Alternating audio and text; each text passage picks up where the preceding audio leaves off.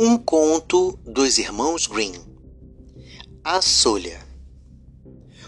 Os peixes, havia muito tempo, estavam descontentes, porque em seu país não mais reinava nem a ordem nem a tranquilidade. Não se importavam uns com os outros e cada qual nadava para a direção que queria, ou para a direita ou para a esquerda, conforme lhe dava na cabeça entrando pelo meio do cardume daqueles peixes que preferiam manter-se juntos, ou então atrapalhava-lhes o caminho, sem a menor consideração.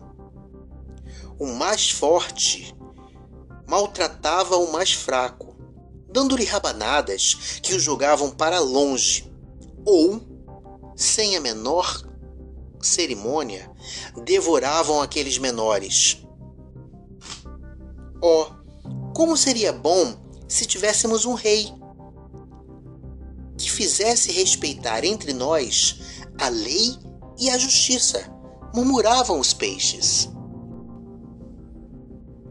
Um belo dia, reuniram-se e combinaram escolher o seu senhor, o qual deveria ser o que, com maior rapidez, soubesse cortar as ondas e correr em auxílio do mais fraco e do que se encontrasse em perigo.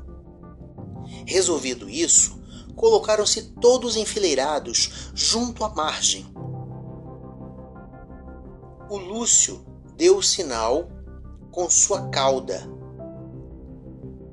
E num só arremesso partiram todos ao mesmo tempo. O Lúcio projetou-se qual uma seta, e com ele o arengue,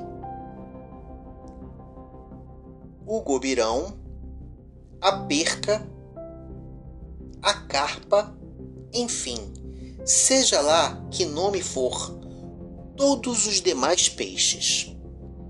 A solha também competia com eles, cheia de esperança de alcançar a meta. Subitamente ressoou um grito. Olhem lá! O arenque está na frente de todos!